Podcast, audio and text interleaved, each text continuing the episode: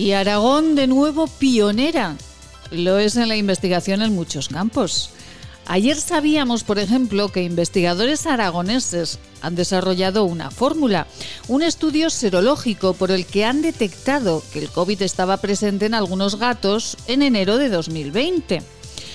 Habían sido los humanos los que se lo habían contagiado.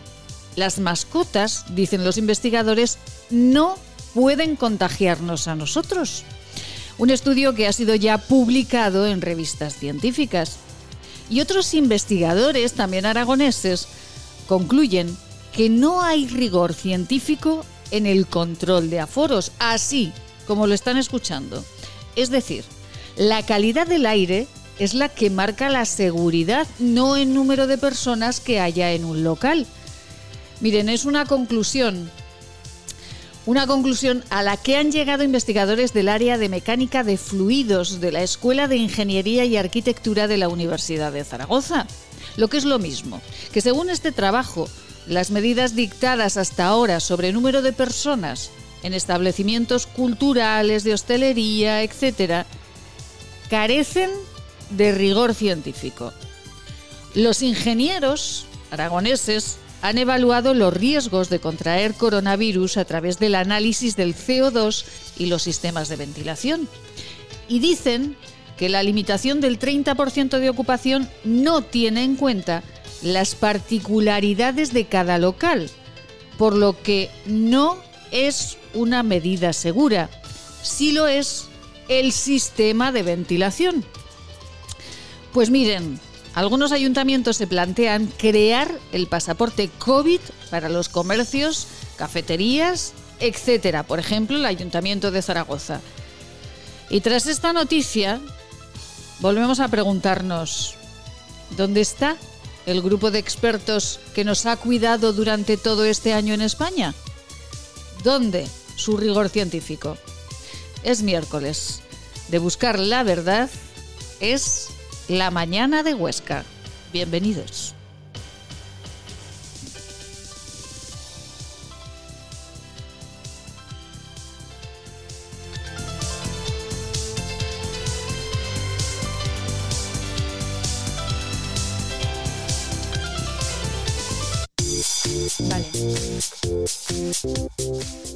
Laboratorios CIDES patrocina los titulares del día.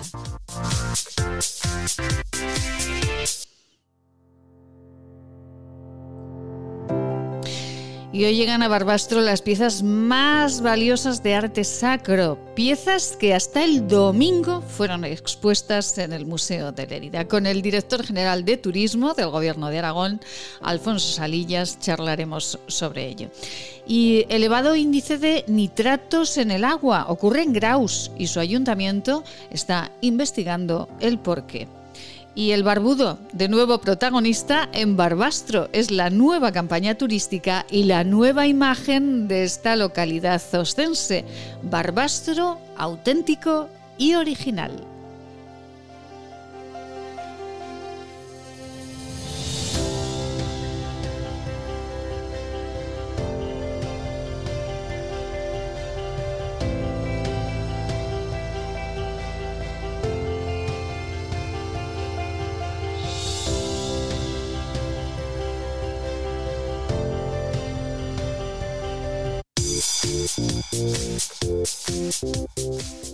Laboratorios CIDES patrocina los titulares del día.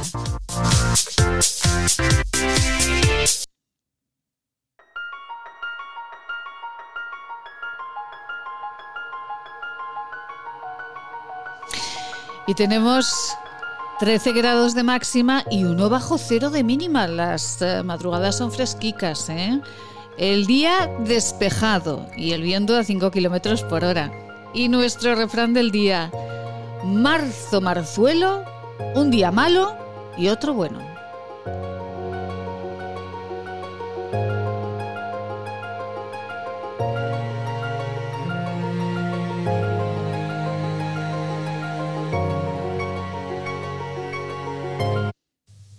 Hola a todos, soy Juan Vidaller médico del Centro Salud de Rastro, y estoy aquí para recordaros que una simple reunión familiar puede traerte de regalo 40 días en coma o incluso la muerte. Hola, soy Cristina Lueza, médico del centro de salud, tu médico. El hospital se llena de pacientes COVID. Si te accidentas o tienes una enfermedad, no tendrás sitio en la UCI. Hola, soy Carrie enfermera del centro de salud desde hace 30 años. Tengo un mensaje para ti. Ya tendremos tiempo de estar con los amigos y con la familia, si esto termina. Depende de ti. Hola, soy Ana Monclus, directora de Enfermería de Atención Primaria del sector de Barbastro. No puede ser que después de siete meses de pandemia estemos igual o peor. Nosotros estamos para ayudarte. ¿Y tú? ¿Tú qué haces para que el centro de salud y el hospital no se colapsen? ¿Tú qué haces para que nuestros mayores no se mueran? ¿Qué haces para que los comercios y la hostelería no tengan que cerrar? Por favor, ayúdanos. Colabora y corta la cadena de contagios.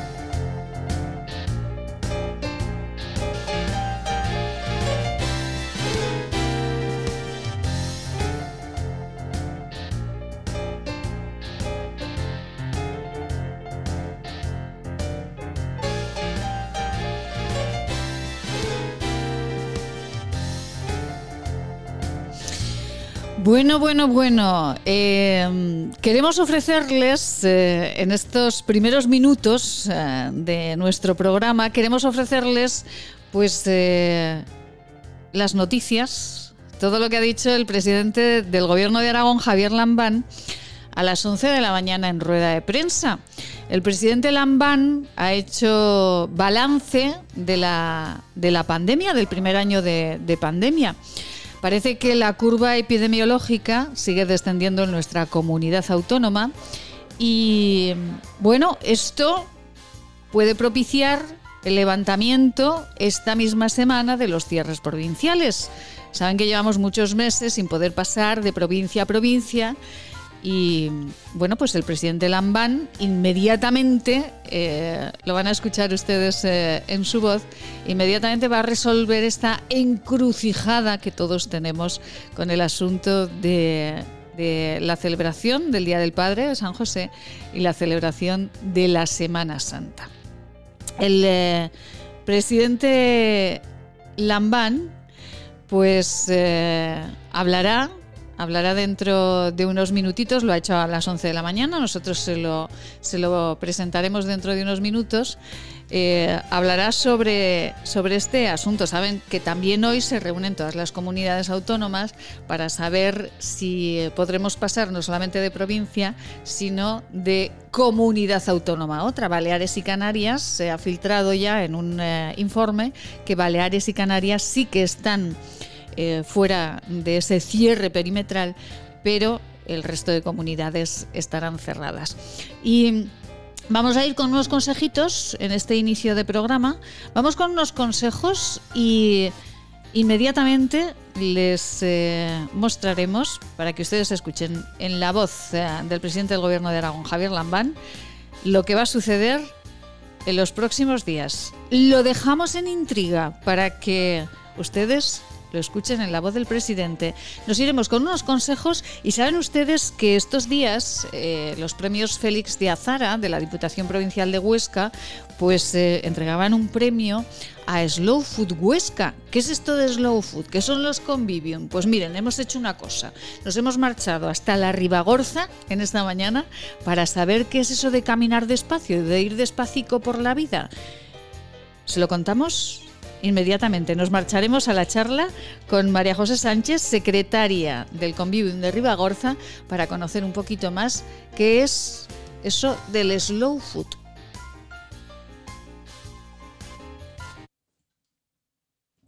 Este anuncio terminará en 20 segundos, pero el hambre de millones de personas no acabará nunca si no nos ayudas. Contágiate de solidaridad para acabar con la mayor pandemia que sufre el planeta, el hambre porque hay contagios necesarios que no transmiten ninguna enfermedad y salvan vidas. Ayúdanos. Entra en manosunidas.org y colabora. Advertimos entonces de que se nos venía encima una eh, catástrofe de dimensiones desconocidas y un año después podemos cernificar que las expectativas peores se han visto superadas con una cifra de 3.300 eh, eh, muertos. Pues eh, estas son las palabras en el inicio de la rueda de prensa que se producía hace una hora del presidente Lambán. tenemos de verdad interés en que escuchen el balance que, hace el presidente del Gobierno de Aragón de, este año. Escuchen. 3.300 aragoneses fallecidos enviándoles un mensaje de, de, ayuda, de apoyo, un abrazo, mensaje de solidaridad a sus eh, familias. Eh, como hemos hecho reiteradamente, eh, queremos manifestar una vez más nuestra gratitud a la sociedad aragonesa en general y en particular a aquellos sectores, aquellos colectivos que se han revelado como esenciales en el combate contra la pandemia, al sector de la sanidad, al sector sociosanitario, trabajadores de residencias a los cuerpos y fuerzas de seguridad eh, del Estado, a los profesores y a otros eh, muchos eh, que han demostrado un compromiso absolutamente encomiable.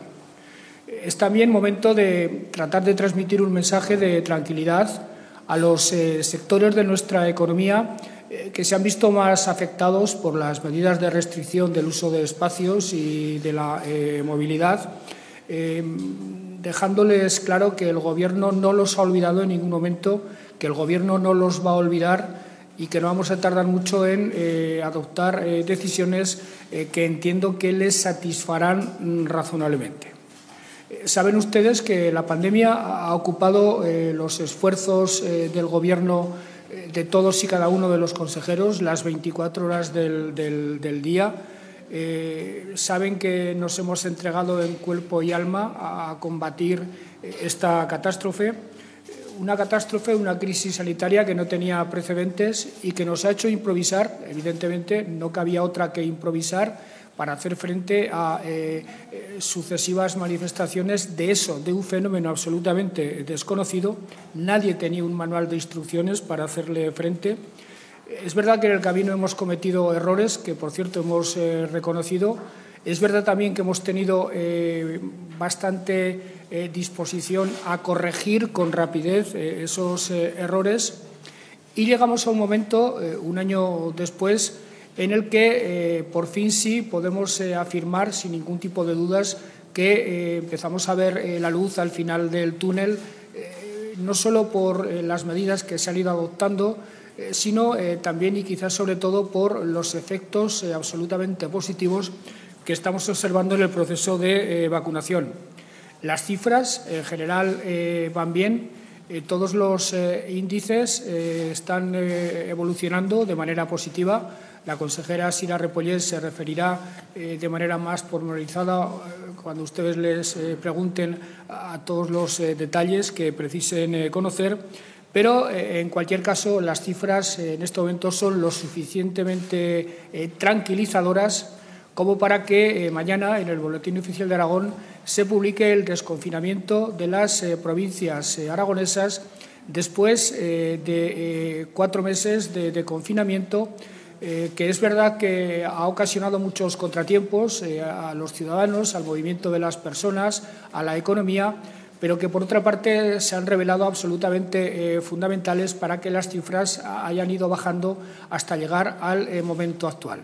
Por tanto, a partir del viernes eh, se restituye la movilidad entre las tres provincias, pero a continuación quiero decir que en modo alguno es momento de bajar la guardia. El virus sigue transitando entre nosotros eh, hasta que la vacunación definitivamente nos eh, inmune. Pues esta es la noticia. Esta es la noticia que nosotros queríamos que ustedes escuchasen en voz del presidente del Gobierno de Aragón, Javier Lambal. Noticia de hace una hora, a las 11 en punto.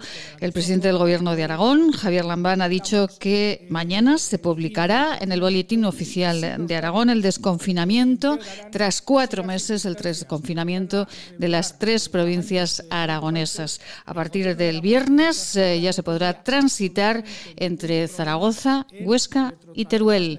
Eh, el presidente del Gobierno de Aragón eh, ha dicho que bueno, pues ha sido un año muy difícil en el que todas las consejerías han tenido que utilizar las 24 horas del día para combatir la pandemia. Eso les ha hecho improvisar, decía el señor Lambán. No había un manual de instrucciones y mm, han cometido errores, decía el señor Lambán. Hemos cometido errores que también hemos procurado corregir. Hoy vemos la luz eh, por las medidas que hemos acometido y por los efectos de esas medidas. Eso es lo que hace que eh, a partir eh, de mañana se publique en el Boletín Oficial de Aragón el desconfinamiento de las tres provincias. El presidente del Gobierno de Aragón, Javier Lamán, también continúa hablaba, hablando en la rueda de prensa de esto. La salud eh, pública lo ha tenido, como pasa siempre con las crisis, con los sectores más vulnerables de la sociedad, la ha tenido sobre los servicios públicos, sobre la economía e incluso sobre la política y las eh, instituciones. Es decir, la catástrofe ha tenido un impacto sobre eh, todos nuestros sistemas y modos de vida.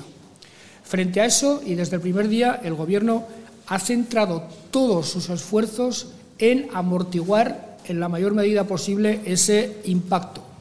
De entrada, y además eh, de tomar todas las medidas sanitarias que había que tomar y en las que se referirá la consejera, eh, pusimos eh, de arriba abajo eh, en cuestión el presupuesto que habíamos aprobado unos meses antes, reformulamos de arriba abajo el presupuesto y allá por junio del año 2020 aprobamos un decreto de ley de medidas urgentes en el que movilizábamos 510 millones de euros para hacer eh, frente a los efectos económicos y sociales de la pandemia y para iniciar la recuperación.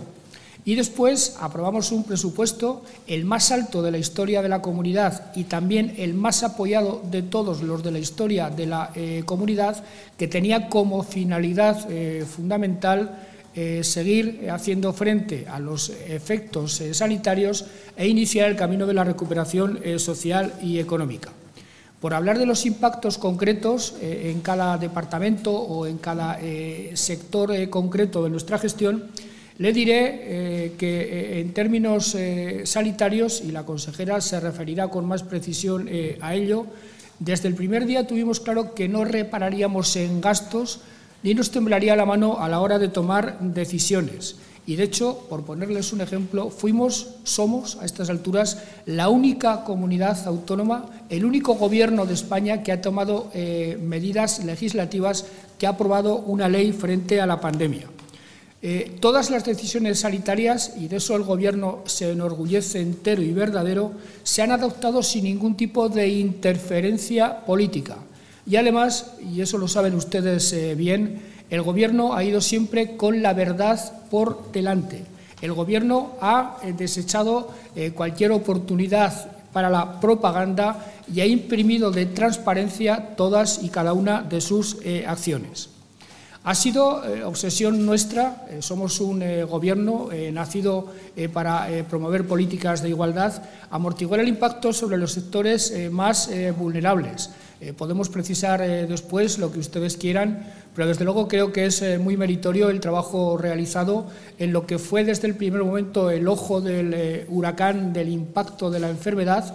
Me refiero a las eh, residencias de personas mayores con medidas muy novedosas por parte del Gobierno de, Aragón, los centros COVID, con una estrecha coordinación entre los departamentos de Sanidad y Ciudadanía, coordinación, protocolos, mecanismos ya establecidos, que por cierto han venido eh, para eh, quedarse, con un apoyo al sector eh, público y concertado de las residencias, ayudas públicas incluidas, y sin perder nunca de vista los efectos que la pandemia estaba originando sobre las clases menos pudientes más desfavorecidas.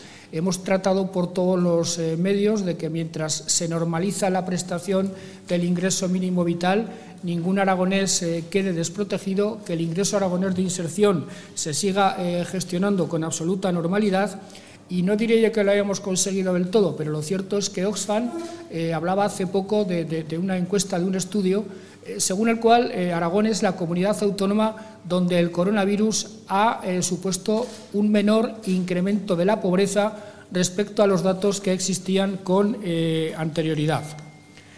Nos hemos ocupado en amortiguar. Bueno, pues todo esto decía el presidente del Gobierno de Aragón, Javier Lambán, en una rueda de prensa que ha finalizado hace unos minutos eh, en la sede del Gobierno de Aragón. Y como les decimos, la noticia, el titular es que eh, esta misma semana, este próximo viernes, eh, se podrá viajar por las tres provincias aragonesas. Se desconfinan Zaragoza, Huesca y Teruel.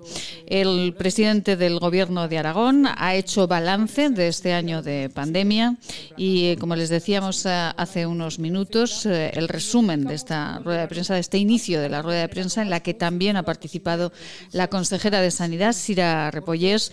el resumen del presidente Lambán ha sido que ha sido un año duro en el que todas las consejerías han tenido que entregarse a fondo en, eh, en la gestión de la pandemia, que no había manual de instrucciones. Ha reconocido que han cometido errores que han eh, corregido y también el Gobierno de Aragón dice que hoy ven la luz por las medidas que se han tomado en nuestra comunidad autónoma y por los efectos de esas medidas. Los indicios que tenemos, las estadísticas son positivas en este momento y por eso mañana jueves se publicará en el Boletín Oficial de Aragón el desconfinamiento de las tres provincias aragonesas. Decía el presidente Lambán, tras cuatro meses de eh, cerrar, que no hay que bajar la guardia, que hay que continuar trabajando y que ellos, el Gobierno de Aragón, han puesto pues todos los medios para que esa catástrofe sobre sistemas y modos de vida, decía el señor Lambán, pues eh, haya tenido las menos eh, incidencias posibles en todos los aragoneses, decía el, eh, el señor Lambán, que han intentado amortiguar con medidas hacia sectores que lo están pasando francamente mal, con medidas que amortiguasen todos los problemas que, esta pandemia eh, estaba, estaba produciendo. Sobre todo también en eh, sectores de la población como los mayores, eh, con todo ese dolor que hemos sentido en las residencias de ancianos. Estas últimas palabras del señor Lambán les invitamos a que las escuchen también, porque decía, esto ha sido interesante las políticas de, amortiguamiento de, lo que ocurría eh, en el terreno sanitario, no dejamos ni un minuto de eh, trabajar por eh, preservar la economía y por preparar la recuperación. Seguimos impulsando proyectos estratégicos concretos Seguimos negociando nuevas implantaciones industriales en la comunidad, algunas de las cuales ya se han ido comunicando y habrá otras más que se comunicarán en los próximos eh, meses de cuantías y de relieves muy importantes.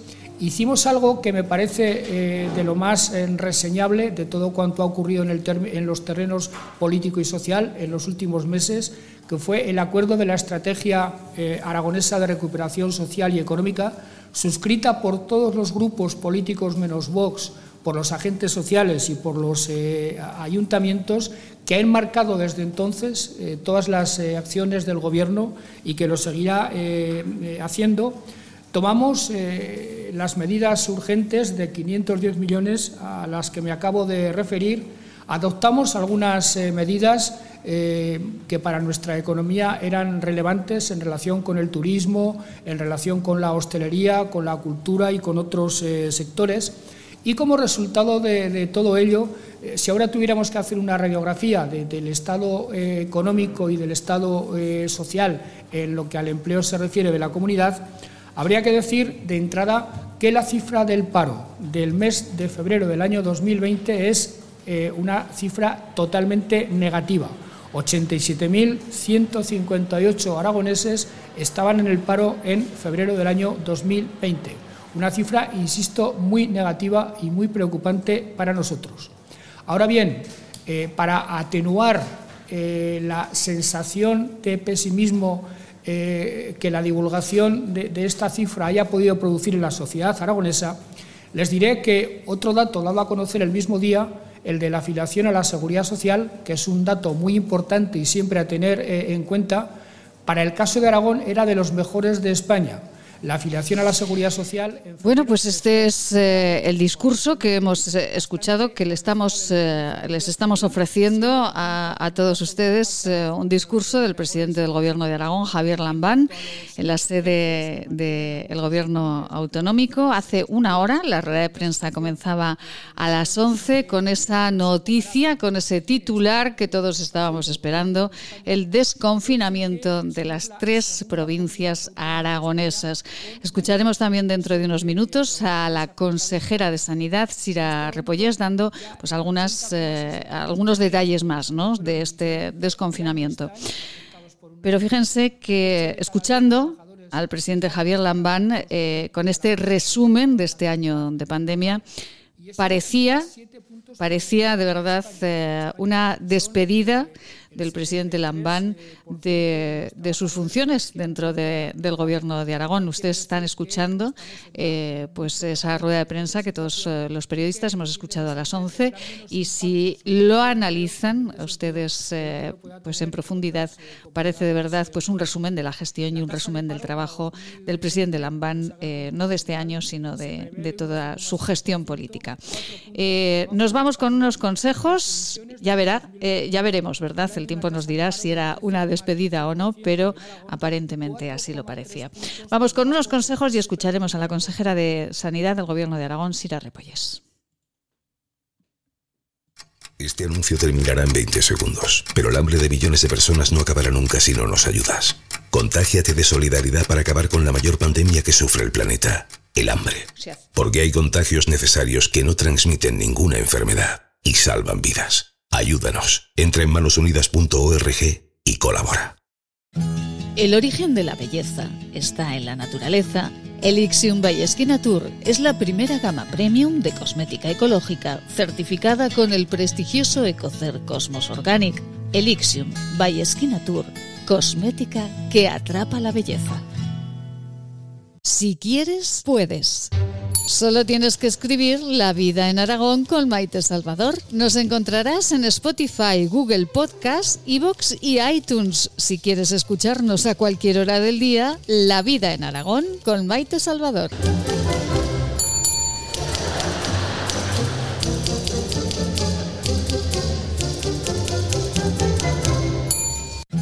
El origen de la belleza está en la naturaleza Elixium by Tour es la primera gama premium de cosmética ecológica certificada con el prestigioso Ecocer Cosmos Organic.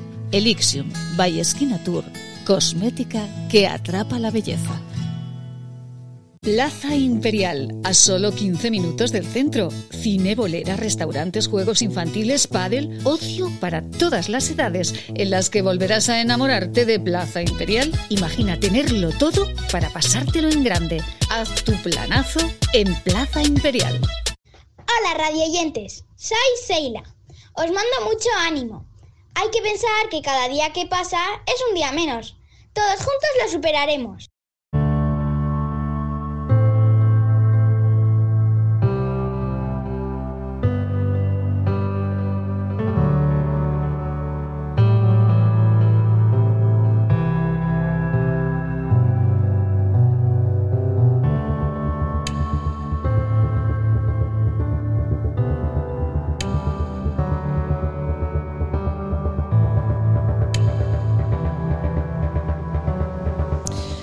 Pues como servicio público que somos, aquí les hacemos entrega de esas palabras de en rueda de prensa del presidente del gobierno de Aragón, Javier Lambán. Desconfinamiento de las tres provincias, por fin, ¿verdad?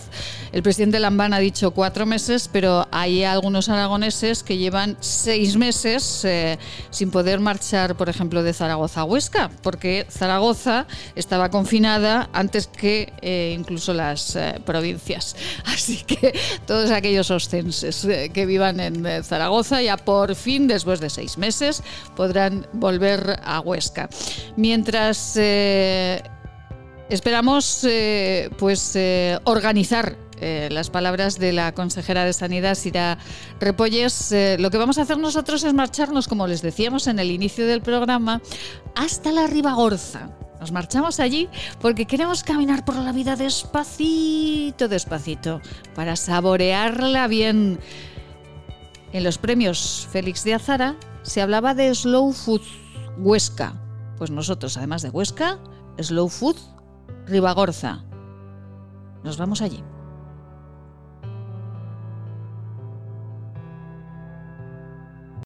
Como les decíamos, ah, vamos a hablar de algo que nos parece interesantísimo y que muchos, muchos ostenses, pues seguramente conocían eh, a partir de los premios Félix de Azara que se entregaban hace unos días aquí en la provincia de Huesca, unos premios que entrega la Diputación Provincial de Huesca. María José Sánchez, muy buenos días.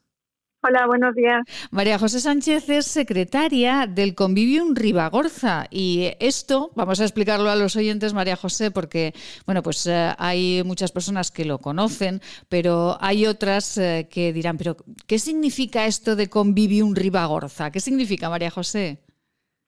Pues los conviviums es un poco las agrupaciones de personas que trabajan por el movimiento Slow Food, que es un movimiento internacional entonces, cada convivium es esa agrupación o esa asociación que llamaríamos aquí, eh, pues que, comparte esa filosofía, ¿no? Es ese grupo de gente, ese grupo de personas que comparten la filosofía del movimiento y, y bueno, y, que van desarrollando actividades y demás y a conocerlo.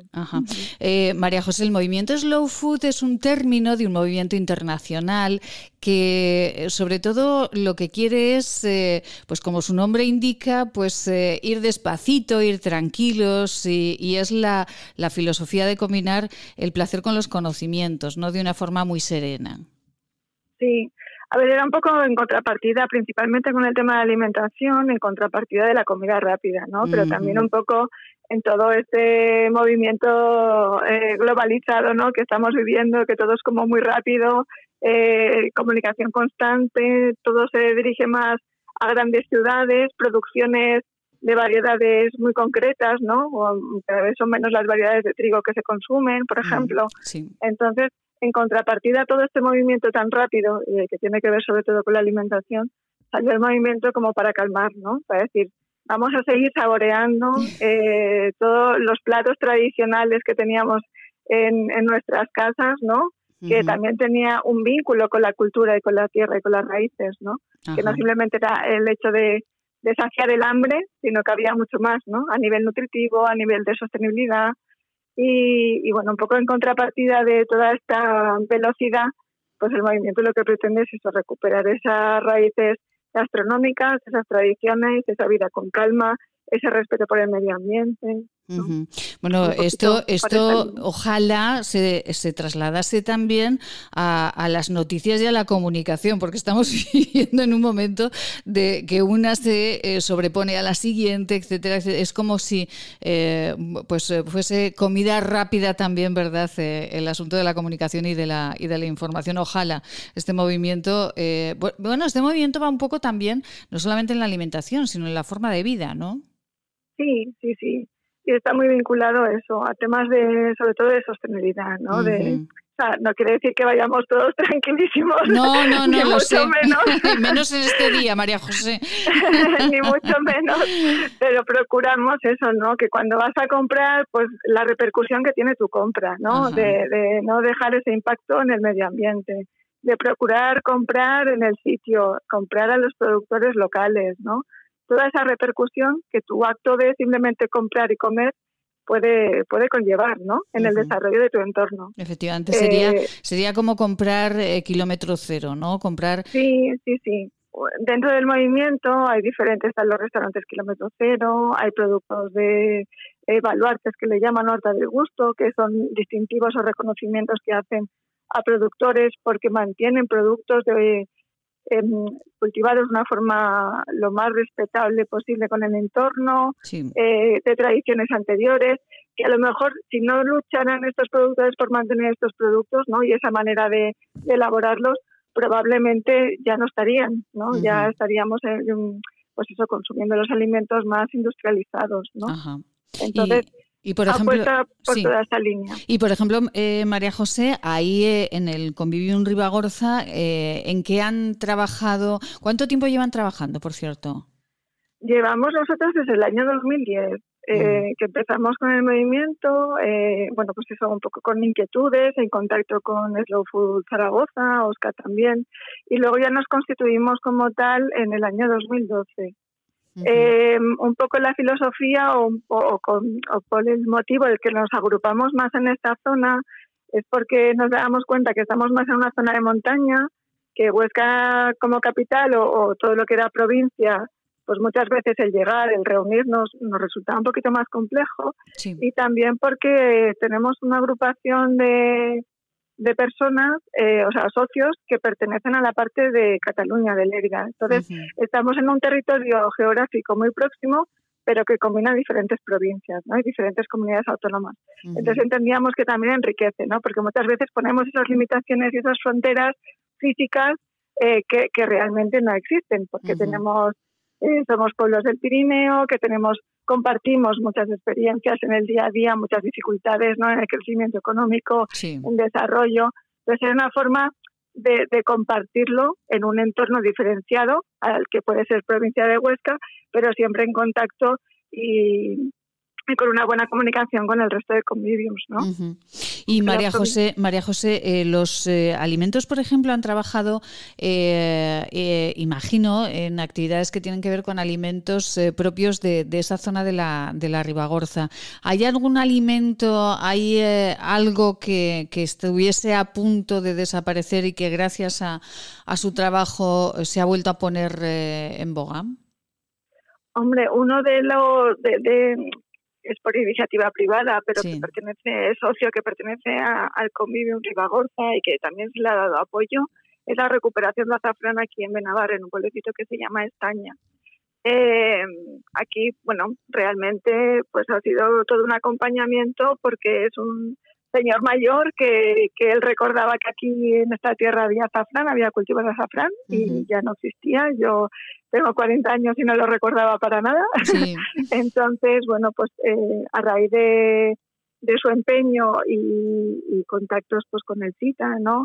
el Centro de Investigación Tecnológica Alimentaria de Aragón y demás, pues ha recuperado este cultivo, que lo hace de una forma totalmente tradicional, manual, eh, ecológico, ¿no? Entonces, ese ha sido uno de los productos que, aunque no tenga un distintivo de Slow, comparte totalmente la filosofía, porque además está en un núcleo de cinco habitantes, eh, ha hecho que todo el pueblo ha, incrementado en dos el número de habitantes, ha enseñado a más gente su conocimiento con el azafrán. Entonces, un poco la filosofía es esta, ¿no? Para nosotros es un poco el bandera, el productor bandera en ese sentido porque comparte totalmente la filosofía del movimiento. Además es que, claro, en Aragón pensamos en azafrán y nos vamos directamente a la provincia de Teruel, ¿no? Para, para claro, hablar. Claro, Algiloca, efectivamente, Algiloca. Y sin embargo, pues tenemos en Benavarre pues eh, esa producción que, que a todo, bueno, nos puede parecer extraño, ¿no? Que, que, que en esta zona aragonesa pues se cultivase el azafrán, pero claro, se darán las condiciones climatológicas oportunas y el azafrán será también eh, tendrá pues unas características muy, muy propias ¿no? de la zona. Sí, sí, sí. O sea, es que realmente son tradiciones que se han perdido y lo que hicieron apostaron por ese producto desde hace ya muchos años, por eso ya es más sonado, son muchos más productores, ¿no? Pero pero realmente parte de lo mismo, del mantenerlo, de, esa voluntad por mantener estas estos cultivos más tradicionales, ¿no? Sean el azafrán o sean otros, me refiero, porque también a nivel de, de, huerta, ¿no? El mantener variedades que sean autóctonas, trabajar con las simientes, me refiero. Realmente hay mucha diversificación y en el día a día pues se van perdiendo. Entonces es apostar por, por, estas pequeñas cosas. Pequeñas que son grandes. Que ¿eh? son muy grandes, efectivamente. son grandes. Efectivamente, son muy grandes y que cuestan mucho de mantener, porque claro, un pueblo pequeñito, el volver a cultivar eh, el azafrán pues es todo un logro y de verdad que les damos la, la enhorabuena. En este momento, María José, ¿en qué están trabajando en el Convivium de Ribagorza? Bueno, pues ahora, como estamos así en estos tiempos, que estamos un poquito frenados todos, eh, con muchas ganas de podernos reencontrar y, retomar acciones, ¿no? Eh, sí que llevamos un periodo un tanto latente, pero ahora, en cuanto nos deje, no se pueda, eh, queremos retomar y, sobre todo, iniciar también contacto con, con Oscar y a raíz de ese premio, ¿no? Con Vivi Mosca, por realizar actividades conjuntas, ¿no? sobre todo en el ámbito educativo, ¿no? Por sensibilizar sobre todo eh, con, ese impacto que tenemos nosotros en el día a día con el consumo y, del tipo cómo nos alimentamos, ¿no? Y que para nosotros desde el Convivium de Ribagorza también ha sido algo que desde el primer momento hemos tenido como muy en bandera. Hemos trabajado con colegios, hemos trabajado eh, con no solo en los colegios con los alumnos, sino con profesores, con padres. Hemos hecho diferentes actividades para ver el impacto que tiene la alimentación a nivel nutricional, a nivel emocional, a nivel de entorno. Entonces consideramos que, que es muy importante. Pues eh, María José Sánchez, eh, secretaria de Slow Food Ribagorza, hoy eh, hemos conocido un poquito más el trabajo de este convivium, de este, pues de este grupo que lo que pretende es que los productos más cercanos, que nuestra alimentación esté más cercana a los productores que tenemos más cerquita, que son los que realmente nos van a dar unos productos pues de enorme, enorme calidad, que es lo que hacían las personas que vivían en nuestra tierra hace muchos años y que estaban, pues, eh, pues la mar de sanas, la mayoría, ¿no? Con esa alimentación tan rica. Sí, hombre, pues seguro. me refiero que el avance científico también hay que darle su valor, ¿no? Me refiero, y realmente hemos avanzado muchísimo y hay muchas mejoras y no podemos decir que una época era mejor que otra, ¿no?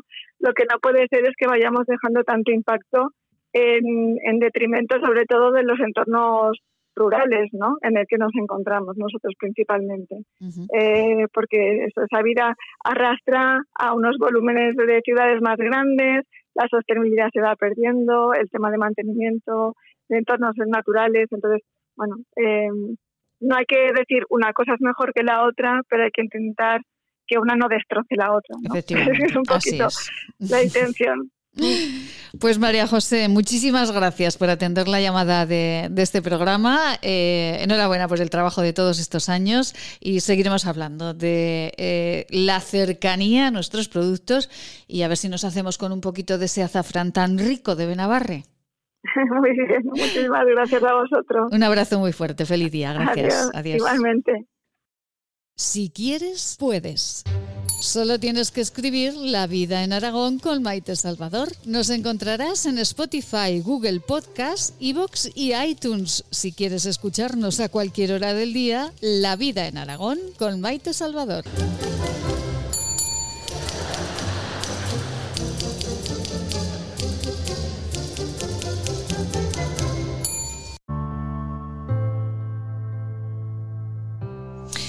Y en este día de, titulares de noticias, escuchábamos en el inicio del programa, les estamos haciendo un resumen de lo que ha sido la comparecencia del presidente de, Aragón, Javier Lambán, y de la consejera de Sanidad, Sira Repollés, hace una hora, eh, bueno, más de una hora ya, eh, en la sede del Gobierno de Aragón.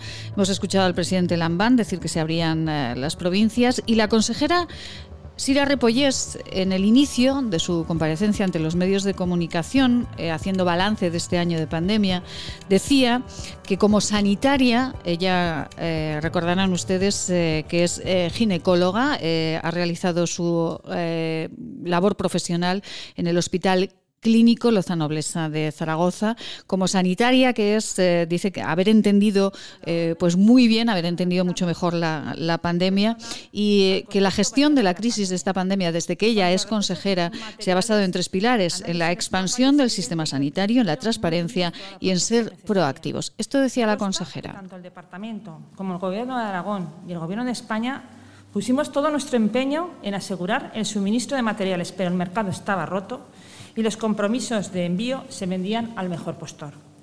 Afortunadamente, desde el verano, desde este verano pasado, esta situación es totalmente distinta. Hicimos acopio de todo el material necesario. Disponemos de reserva estratégica en nuestros almacenes de plaza. Incluso hemos tenido que alquilar un almacén adicional. Y sabemos que el suministro está asegurado para más de seis semanas en un nivel de consumo alto. La tercera cuestión incluida dentro de este plan de expansión del sistema sanitario es sin duda la habilitación de espacios, de nuevos espacios. Las unidades de cuidados intensivos tuvieron que crecer, hacerse elástica. Se ocuparon sitios a veces convencionales como quirófanos, salas de reanimación o plantas y también tan poco convencionales como la capilla del Hospital Rollo Villanova.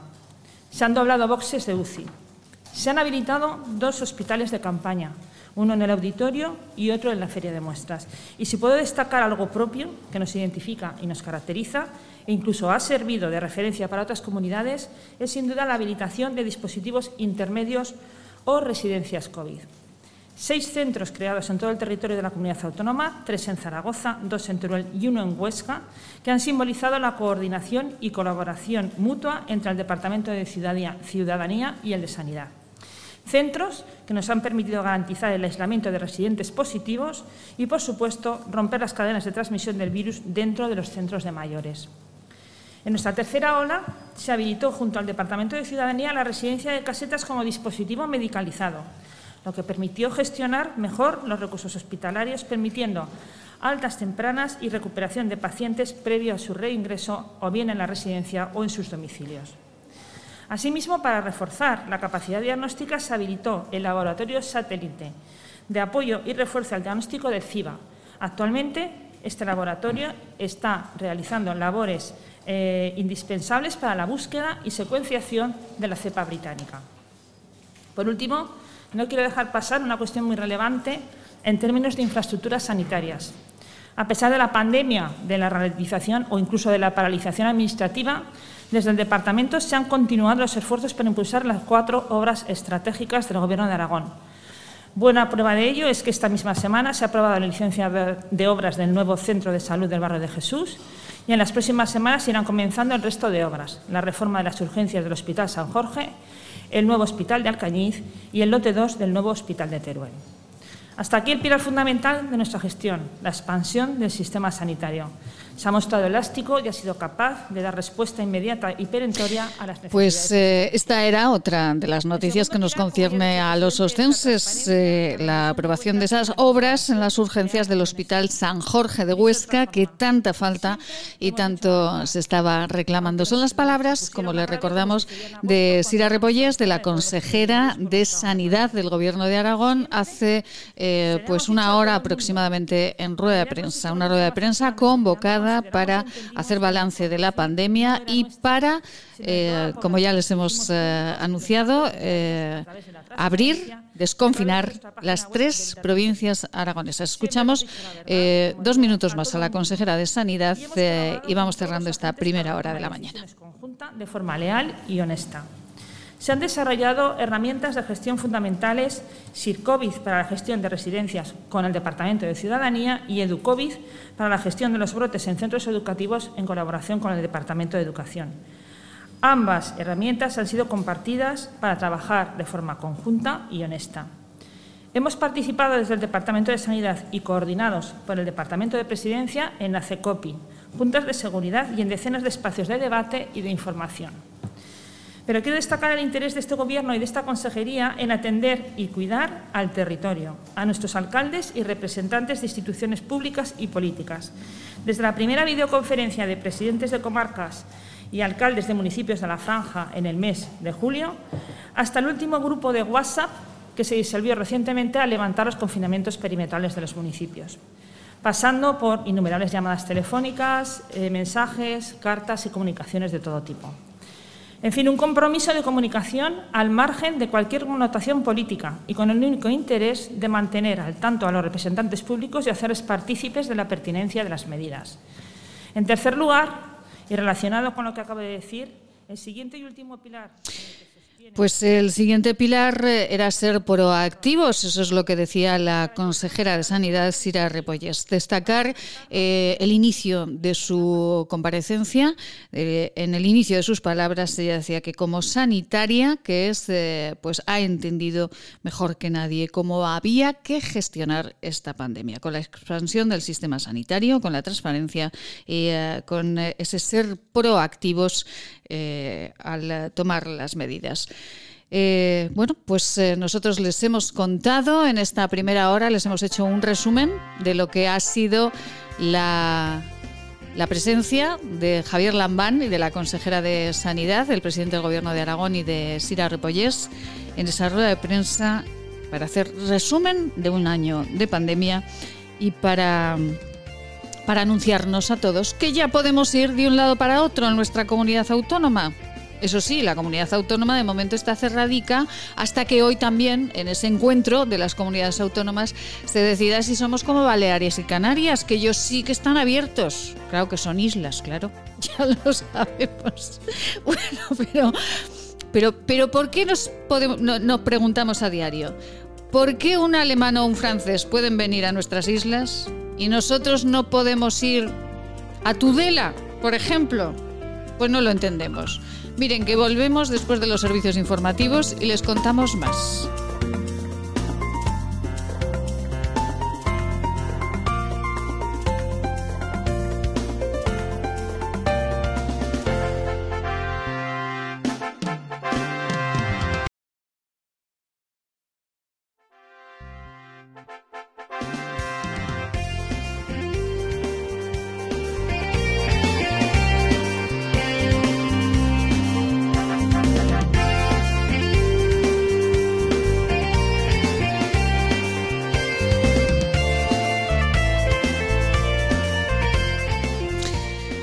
Pues aquí estamos, aquí volvemos, la segunda hora de estas mañanas de Huesca. Nosotros contándoles lo que sucede, la actualidad eh, de cada día en este programa. En nuestra primera hora nos hemos centrado en la rueda de prensa del presidente Javier Lambán, el presidente del Gobierno de Aragón y de la consejera de Sanidad, eh, Sira Repollés. Ya saben, para los que se incorporen en este momento, a esta sintonía para los que acaban de salir ahora del trabajo y no sepan muy bien qué ha sucedido esta mañana, pues sepan que a partir de, del viernes ya podrán transitar por todo Aragón.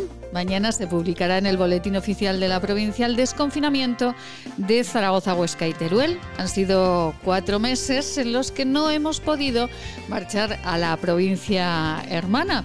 Bueno, algunos llevan seis meses ¿eh? sin poder venir a Huesca por el confinamiento también de la ciudad de Zaragoza durante varias semanas eh, anteriores. Dice el señor Lambán, el presidente del Gobierno de Aragón, que mm, esta pandemia pues eh, les ha hecho improvisar medidas, que no tenían manual de instrucciones y que han cometido errores, pero que los han corregido. También en la rueda de prensa al presidente Lambán le han preguntado por las ayudas a las empresas, por las ayudas sobre todo al sector de la hostelería. Y el presidente Lambán ha contestado, pero bueno, pues eh, los que hemos escuchado la rueda de prensa, pues tampoco ha dicho mucho. No ha dicho ni cuándo van a llegar esas ayudas, ni en qué fechas. Bueno, pues ha, hablado y ha hablado, pero sin, sin, decir, sin decir mucho más.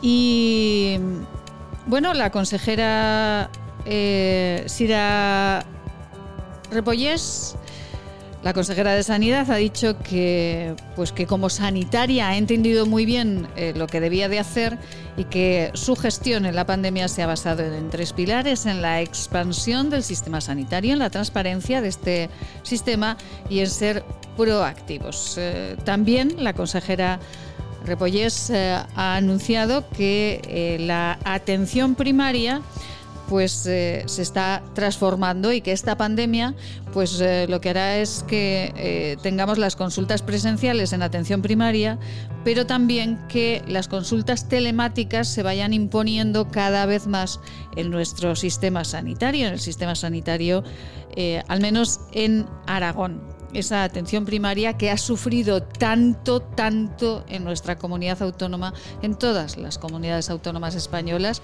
pues eh, en este momento está sufriendo una transformación y eh, a través de aplicaciones, a través de videoconferencias, los médicos de atención primaria, pues dentro de poco tiempo ya y ahora también en este momento nos darán los resultados, eh, nos tendremos que ir acostumbrando a ver a nuestro médico presencialmente a nuestro médico de familia, pero también a verlo telemáticamente. Esto es lo que ha anunciado la consejera de Sanidad del Gobierno de Aragón, Sira Repollés, en esta rueda de prensa que les hemos ofrecido eh, en nuestra primera hora desde la sede del Gobierno de Aragón, con el presidente de Aragón, Javier Lambán, y la consejera, como les decimos, de Sanidad, Sira Repollés. Bueno, pues esta es la el resumen de esa rueda de prensa, han escuchado a los protagonistas y la noticia, el desconfinamiento de Zaragoza, Huesca y Teruel, de dineros, de ayudas económicas a las empresas. Pues ya saben, mucha palabra, pero finalmente no sabemos ni cuándo ni cuánto.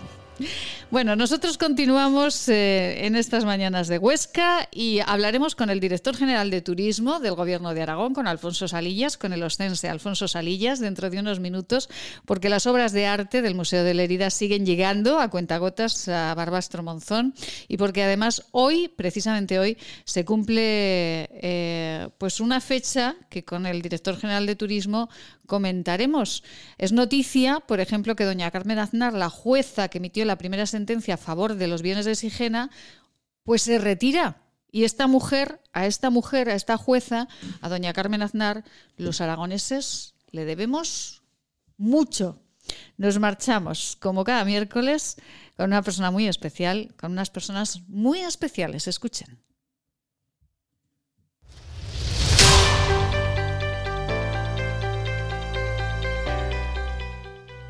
Con la diferencia trabajan. Son los profesionales que aportan luz y calidad de vida a las personas con autismo y a sus familiares. Diagnóstico difícil. Labor personalizada. ¿Qué es el autismo? ¿Cómo diagnosticarlo? ¿Cómo tratarlo?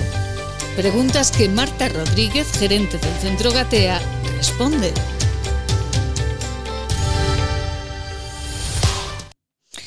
Marta Rodríguez, muy buenos días. Hola, muy buenos días, Maite, muy buenos días a todos. Marta Rodríguez, gerente del Centro Gatea eh, en eh, Madrid. Eh, con ella cada miércoles nosotros charlamos sobre el autismo y sobre todo lo que tiene que ver con, con el TEA, con los que lo tienen, lo padecen y los familiares. Eh, bueno, Marta, hoy vamos a continuar hablando sobre las eh, funciones ejecutivas y, eh, bueno, vamos a recordar a los oyentes qué es esto de las funciones ejecutivas. Marta. Bueno, pues las, las, funciones ejecutivas son esas, esas acciones que realiza el cerebro en, en la parte frontal, en el córtex prefrontal, para ayudarnos a, a planificarnos, a tomar decisiones, a autorregularnos, a tener memoria de trabajo. Podríamos decir que la función ejecutiva del cerebro es el director de orquesta del resto del cerebro, el que está dando órdenes y organiza y coordina todas las áreas del cerebro. Entonces, bueno, cuando el director de orquesta eh, falla, pues fallan un montón de cosas, o cuando tiene disfunciones, las tiene en un montón de áreas. Entonces, bueno, pues en, autismo hablamos de disfunción en las funciones ejecutivas, es decir, nuestro director de orquesta tiene muchos problemas para, para, para las funciones relacionadas con tan importantes como, como eso, las de planificación, organización, memoria de trabajo, y ahí es donde nosotros tenemos que, trabajar y, ayudar a nuestros chicos a que esas, a que esas habilidades se desarrollen, no de forma innata, sino de forma mm, provocada. ¿Y cómo lo hacen, Marta? ¿Cómo ayudan a que se desarrollen esas funciones? Pues bueno, uno de los grandes descubrimientos, ayer hablaba con una madre de Gatea y me decía que para ella uno de los grandes descubrimientos en, la humanidad, fíjate, me decía que era la plasticidad del cerebro. Dice Marta, es que me da tanta esperanza saber que el cerebro, que, nacemos con un cerebro, pero que esas características no son determinantes, bueno, que científicamente se ha demostrado que el cerebro tiene la capacidad de, mejorar. Es, eso, la palabra es plasticidad. Bueno, de hecho, una persona tiene una lesión cerebral, imagínate que tiene una lesión cerebral, un ictus, por ejemplo, que afecta al área del lenguaje. Bueno, pues nuestro director de orquesta le dice al cerebro, vale, esta área la tenemos afectada, vamos a dar órdenes a este otro área para que aprenda a hacerlo. Y, hay personas que tienen esa área afectada y aprenden a hablar y están utilizando, eso se ve con, de forma, de forma científica a través de un electro, que hay otras áreas que se están activando que antes no estaban activadas. Y esa persona vuelve a hablar, posiblemente con otra prosodia, posiblemente con otro lenguaje, pero el cerebro es tan, tan dúctil, tan, tan, tan plástico, que es capaz de compensar incluso lesiones. Entonces, bueno, nosotros sabiendo que, que de esa plasticidad pues podemos a través de la estimulación eh, decirle que haga cosas que de forma, de forma natural no haría. Y concretamente, Marta, en las personas eh, eh, con TEA, ¿cómo, cómo trabajan esto? Eh, ¿A base de tenacidad diariamente o, cómo comienzan? Sí, hay, hay metodologías. Hay metodologías. Nosotros cuando hacemos un plan de trabajo, bueno, en Gatea lo que, lo que hacemos y lo que creemos que hay que hacer con nuestros chicos es una buena evaluación. Tienen las áreas del desarrollo, qué áreas de desarrollo están afectadas y en qué medida. Como ya sabemos que es espectral, pues no hay dos chicos que tengan el mismo área afectada al mismo nivel. Entonces vemos el, no solo lo que no sabe hacer, sino el potencial que tiene y sí sabe hacer. Y hablamos de esta plasticidad. Utilizamos lo que sí sabe hacer, sus motivaciones, para trabajar sus dificultades. Por ejemplo, eh, imagínate que te, bueno, los padres referimos como obsesiones. A nosotros nos encanta. Y no, es que tiene la obsesión, solo hace esto, solo hace fenomenal, porque tiene un, un interés y utilizamos ese interés. Por ejemplo, para planificar y, organizar. Pues hay actividades dentro de una sesión de terapia. Nosotros hacemos unos programas de terapia y decimos, bueno, las funciones ejecutivas están comprometidas en, por ejemplo, inhibición de, inhibición de impulsos que son propias del área del córtex prefrontal. Entonces nosotros trabajamos con nuestros chicos de una forma explícita las consecuencias de no inhibir esos impulsos y les provocamos de una forma controlada en sesión eh, situaciones en las que ellos tienen que inhibir ese impulso y de forma natural no lo hacen.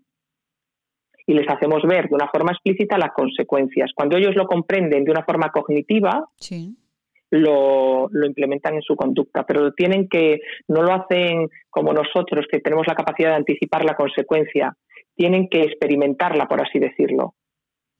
no sé si me estoy explicando Esto es como cuando los niños son pequeñitos y les dices no toques que quema, no toques que quema, hasta que al final tocan, se queman y ya entienden que eso no deben hacerlo, ¿no? Correcto, sí, sí, sí, sí, sí. Es más complejo porque la, la, la, la interacción social la vida social tiene un grado de imprevisibilidad muy alto, con lo cual tú no puedes entrenar todas las situaciones sociales que se le van a dar a nuestros chicos. Pero, por ejemplo, sí que estamos con algunos de nuestros chicos adultos em, entrenando una entrevista de trabajo. Ah, qué maravilla. Claro, o sea, es decir, no, no te puedes estirar. Yo entiendo que te tengas que estirar porque, porque yo qué sé, tienes el hombro enganchado, pero tienes que inhibir ese impulso porque la consecuencia es esta. Se lo anticipamos. Y ellos dicen, pero ¿por qué? Si a todo el mundo se le engancha el hombro, no voy a poder estirarme. Porque la otra persona va a pensar o que no te interesa la entrevista, claro, después también tienen problemas de teoría de la mente, de inferir, que también es propio de las funciones ejecutivas, eh, pensamientos y emociones en otras personas que no son ellos. Se lo tienes que, explicitar. Si vos estás en una entrevista, pues muestra de poco interés. No, pero yo estoy muy interesado ya, pero la otra persona no piensa igual que tú y lo habitual es que la otra persona piense que no estás interesado. Entonces lo entrenamos. O, por ejemplo, llorar porque estás emocionada porque te han dicho lo que sea. Y en una entrevista de trabajo no puedes llorar. ¿Por qué puedo llorar en Gatea? Puedo llorar en mi casa, pero no puedo llorar si estoy emocionado o triste en una entrevista de trabajo. Porque en una entrevista de trabajo tú lo que tienes que demostrar es las capacidades para desenvolver ese trabajo.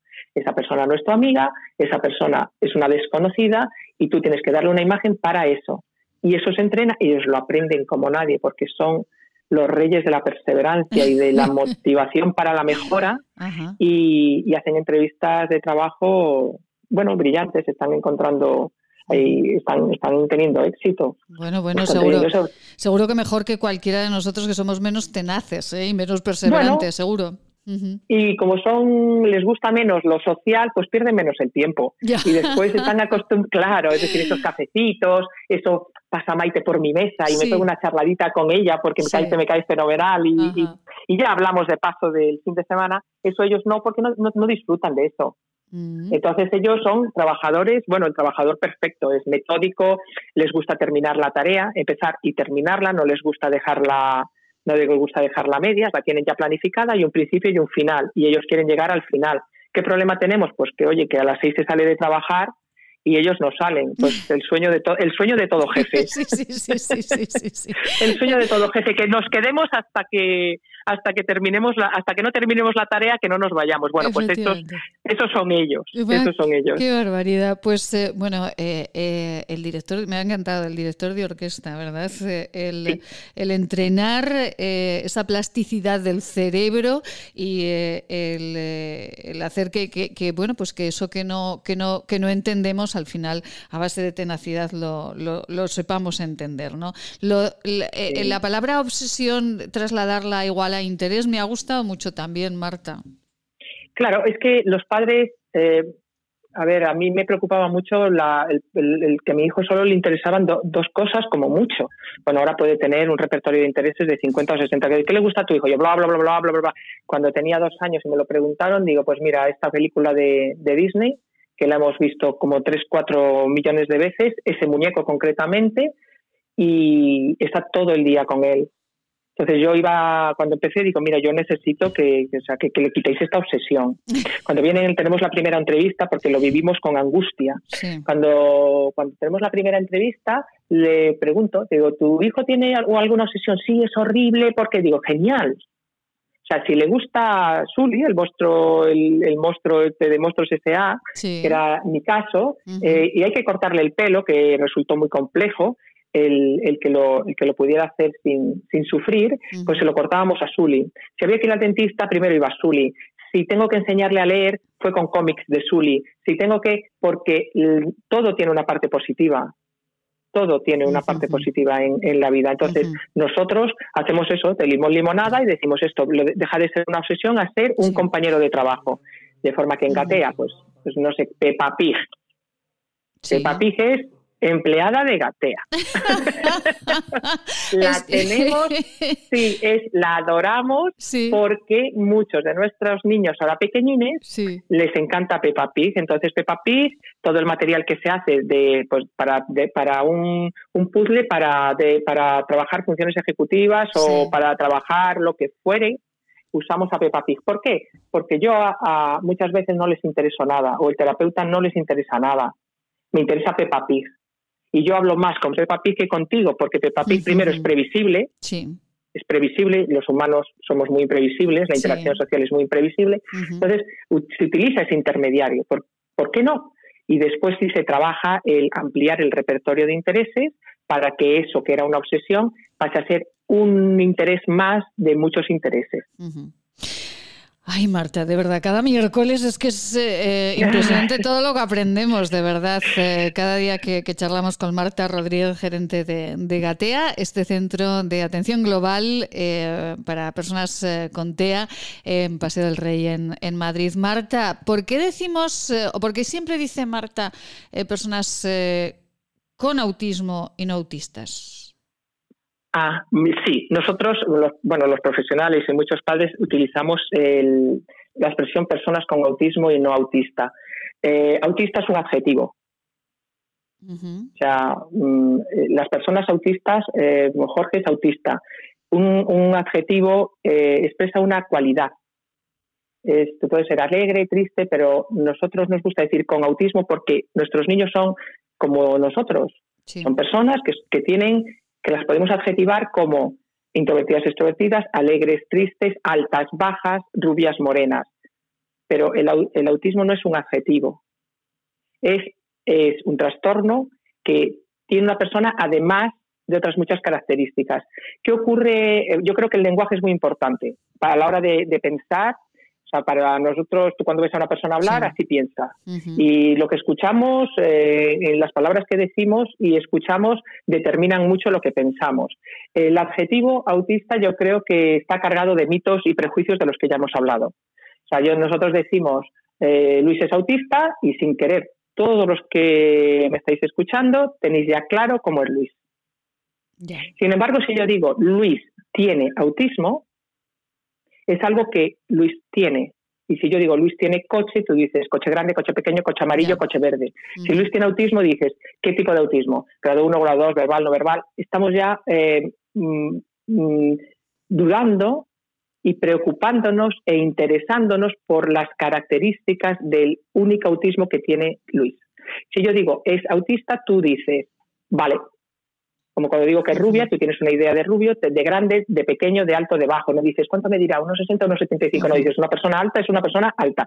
Una persona autista es una persona autista. Nosotros decimos con porque yo creo que ahí marcamos la diferencia y eliminamos un montón de mitos y prejuicios. Y nos gusta que a nuestros chicos les interesa a la gente de algo más que, que tener autismo. O sea, son mucho más que tener autismo. Los hay antipáticos, los hay simpáticos. Los hay extrovertidos, los hay introvertidos, los hay cariñosos y otros que no lo son. Entonces, el tener autismo es, es, un, una realidad, no una cualidad. No sé si me estoy explicando bien. Perfectamente, Marta. Y nos gusta y nos gusta que la gente se pregunte qué tipo de autismo tiene. No es tiene. Por ejemplo, eh, las personas tienen yo no lo uso solo con autismo y, yo creo que, es solo mi forma de pensar, no, no digo que sea, las cosas sean así. Una persona tiene síndrome de Down, una persona tiene paraplegia, no es parapléjica, porque ser parapléjico no significa nada para mí.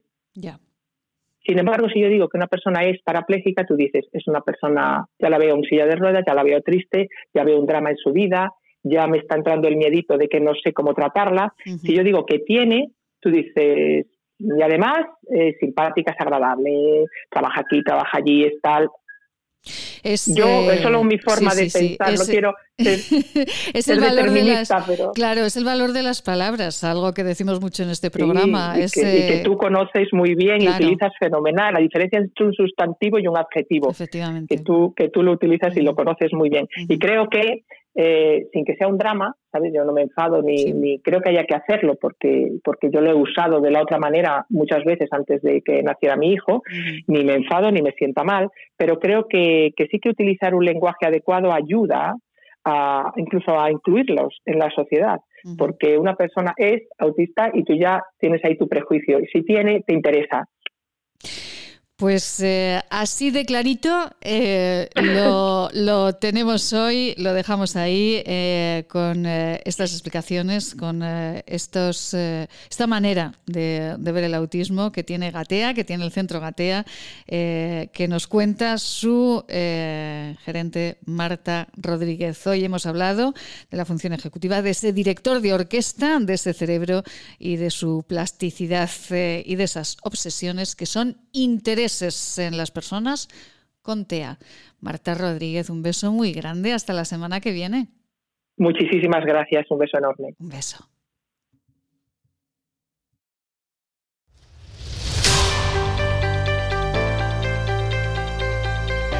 GATEA es un centro especializado en la atención global a las personas con dificultades de comunicación y lenguaje, con trastornos del espectro autista, TEA y a sus familias. Gatea ofrece formación específica para profesionales del sector sanitario, social o educativo, a familias y a cualquier interesado en aprender del TEA. Gatea Atención Global, Paseo del Rey 10, Madrid. Maite Salvador, Servicios de Comunicación. Hacemos que su publicidad sea una historia de interés. Y en esta mañana en la que mm, les estamos dando eh, noticias desde el Gobierno de Aragón. Hemos escuchado la rueda de prensa del presidente Javier Lambán. También queremos volver de nuevo al Gobierno de Aragón y hablar con el director general de Turismo, el ostense Alfonso Salillas. Alfonso, muy buenos días. Hola, buenos días. Bueno, Alfonso, eh, que están desconfinadas las provincias, que ya podremos ir a Sigena. Los, bueno, podremos, los ostenses sí, los de Zaragoza y Teruel. Sí, sí, antes antes que nada, que mm, quería rectificarte, si me lo permites, por, por el cargo, porque soy director gerente, eh, no quisiera que me subieras de categoría. sí, sí, sí, es verdad. Y encima, alguien se molestará, o sea que, nada, déjame en director gerente y ya está. Director gerente de Turismo, efectivamente, sí, sí, sí, que yo ya saben la tendencia que tengo a ascender a las personas que quiero. Sí, sí, me asciendes siempre un montón. Entonces, nada, yo, yo contentísimo, pero bueno. No, pues contento también por la noticia, ¿eh? de verdad, porque es verdad que, que, es una buena noticia y, hombre, los zaragozanos tienen que... Nuestra población es que no hay que esconder nada. Eh, ¿Dónde está la población de Aragón? En Zaragoza y, y bueno, es bueno que vayan por, por todo Aragón, porque independientemente de lo que creamos cada uno, yo soy de lo que piensa de que la movilidad es, es muy importante. Nosotros tenemos que gastar dinero moviéndonos y si estamos en casa pues no se gasta, las economías también sufren y, y bueno, yo estoy en turismo para promocionar turismo y si no hay movilidad, pues bueno, que, que, estoy muy contento y todo el departamento uh -huh. estamos contentos. Efectivamente. Pues eh, bueno, y, y, hoy además eh, de que los bienes de Barbastro Monzón estén volviendo a cuentagotas, mire que son los de la herida, eh, de verdad, a cuentagotas, pero están volviendo, los tienen expuestos hasta el último día, es para que los contemplen bien. Y, sí, ¿no? a ver, que se los admira un poco, ¿no? aparte, yo ya sabes que que doy mi opinión y a veces, pues bueno, podrá molestar a alguien, sobre todo de allí, uh -huh. pero es verdad que, que, que, no han sido sus bienes. Entonces, no ha habido una creencia, porque eh, hay que decir que como son bienes religiosos, pues allí es que nunca les han rezado. Entonces, ¿cómo les van a querer? O sea, eh, lo que ahora allí, pues hay, pues es un pensamiento pues, pues muy independentista y que, que eso, pues, eh, aunque han, han, defendido lo indefendible, por eso la justicia nos ha dado la razón, sí. pero no hay un apego a esos bienes. Entonces ahora, no, ahora que se van, para que la gente los vea, pues bueno, pues, pues me parece otra estrategia, pero como lo de devolverlos con, con cuentagotas, pues me parece otra estrategia, pues para que escenificar que allí ha sido muy doloroso eh, devolverlas y tal, ¿no? Pero bueno, al final lo que de verdad tiene precio es que, que a, a, nosotros pues se nos ha restablecido de alguna forma la dignidad, porque eso siempre lo hemos dicho, uh -huh. y que la justicia ha estado de nuestro lado, ¿no? Eso es lo importante. Bueno, pues eh, es lo más importante. Y bueno, ¿cuántas piezas quedan por devolver todavía o ya están todas, Alfonso? No, bueno, a ver, pues como esto de, de los bienes, pues es eh, al principio era difícil de contar porque la gente no se aclaraba. Ahora ya se aclara más porque ya saben que hay un, una parte que es el tesoro de Sigena. Eh, otra cosa es las piezas de las parroquias, que son a las que se refieren pues esta devolución. Uh -huh, ¿eh? sí. Estas 111 piezas famosas ya. Sí. Y, y luego, pues hombre, nos queda mucho patrimonio. Yo creo que además la estrategia de devolverlo por, por plazos, porque parece una devolución por plazos, es que allí también se tome conciencia de esa especie de escarnio que a ellos les, supone, les supone devolver lo que no es suyo. Fíjate que escarnio. Sí, sí. Pues bueno, eh, yo creo que forma parte también de la estrategia, ¿no? Porque nos queda mucho allí. O sea, ahora que no se relajen los aragoneses, porque nos queda mucho patrimonio allí. Está todavía sin devolver parte del patrimonio de Sigena, que no estaba en esos contratos que ganamos, uh -huh. que ganamos en el juicio. Sí. Eh, nos quedan de Sigena también las pinturas murales del monasterio, que no están solo las pinturas de la sala capitular, que también están las pinturas profanas. Y, y, y eso en, en, Barcelona, pero en el Museo de la Herida pues tenemos pues alrededor, pues bueno, hay, hay pinturas en tabla del retablo mayor, hay otras pinturas que no son del retablo mayor, pero, pero que también están. Eh, también tenemos lo más valioso que es el, la silla prioral atribuida a Doña Blanca de Aragón, que mm. eso es, yo creo que allí la tienen como la joya de la corona, porque es muy espectacular, eso se tendría que reclamar ya, eh, porque, porque ellos no, no pueden demostrar, como les ha pasado con la mayoría de las, de las cosas que no son tuyas, uno no puede, yo no puedo sostener que un campo, por llevarlo ya al campo de lo rústico, ¿no? Que, que una superficie de un campo que no me pertenece, como, como voy a demostrar que no es mía si no me pertenece? Pues eso pasa con la silla prioral. No pueden demostrar que eso ha habido una donación como pretenden porque no tienen documentos. ¿no? Entonces yo creo que eso ya se debería de reclamar porque es espectacular la silla prioral uh -huh. del monasterio de Sigena. Yeah. Y, y, en cuanto a los bienes de las parroquias, pues vamos a ver, se supone que hoy eh, eh, se entregaba lo más valioso sí.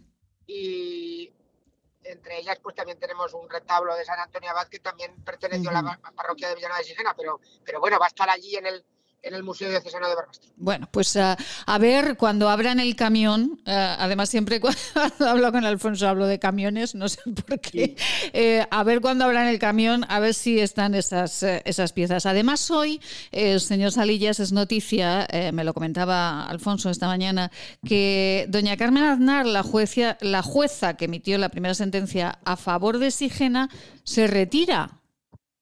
Sí, es verdad que ha salido en el boletín y, y, es verdad que le debemos mucho a doña Carmen porque ella abrió el camino. O sea, el que no ha estado presente en toda la labor pues, que, que hizo doña Carmen, eh, digamos, eh, solamente estando como juez, pero, pero yo le quisiera agradecer, eh, sin que eso se vea como una cosa mala, mm.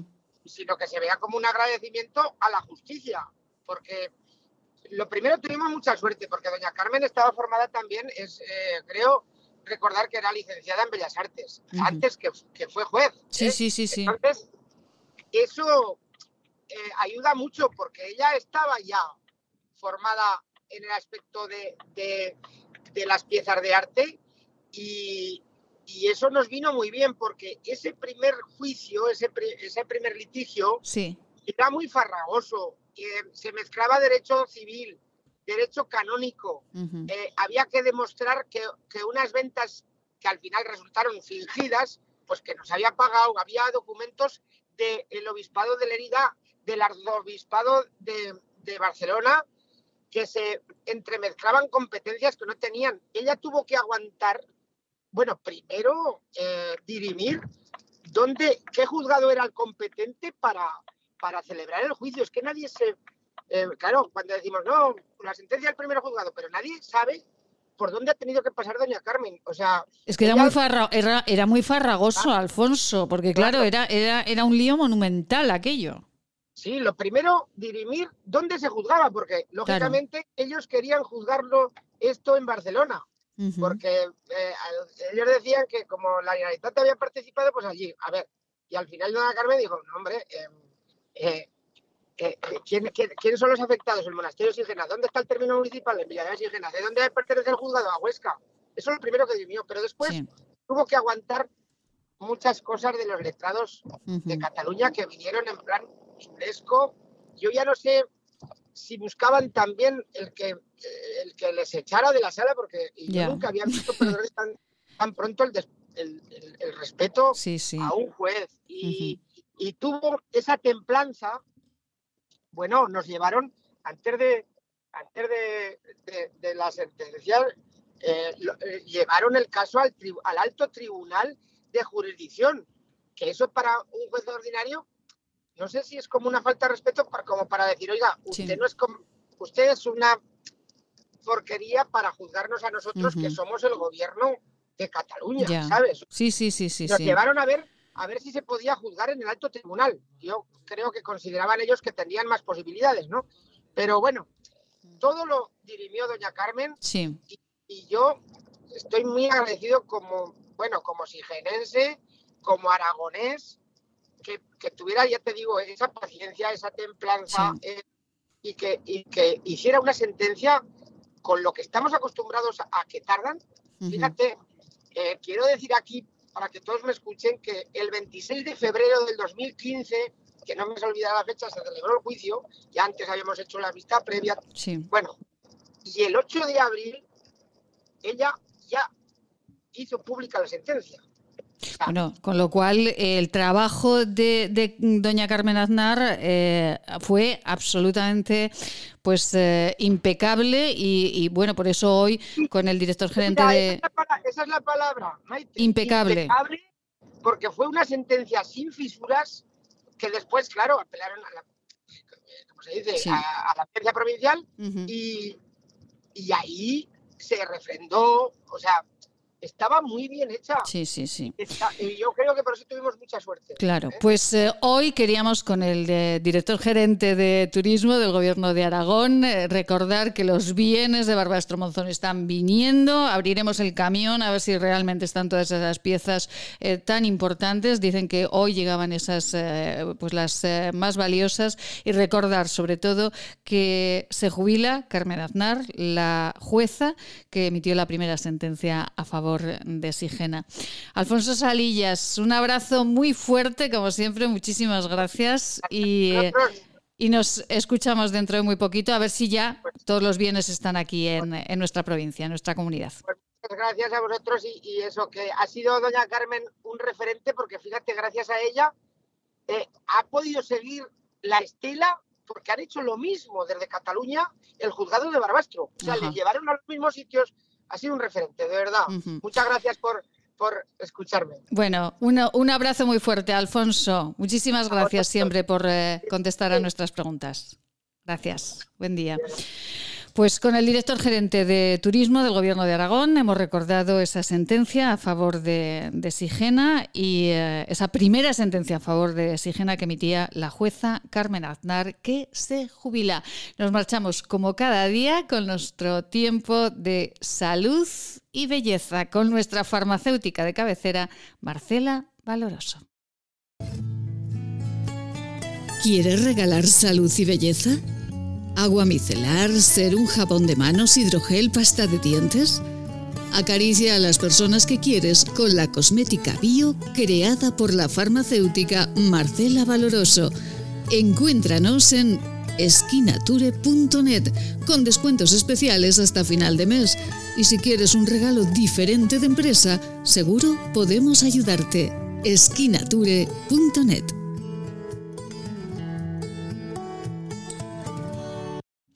Marcela Valeroso, muy buenos días.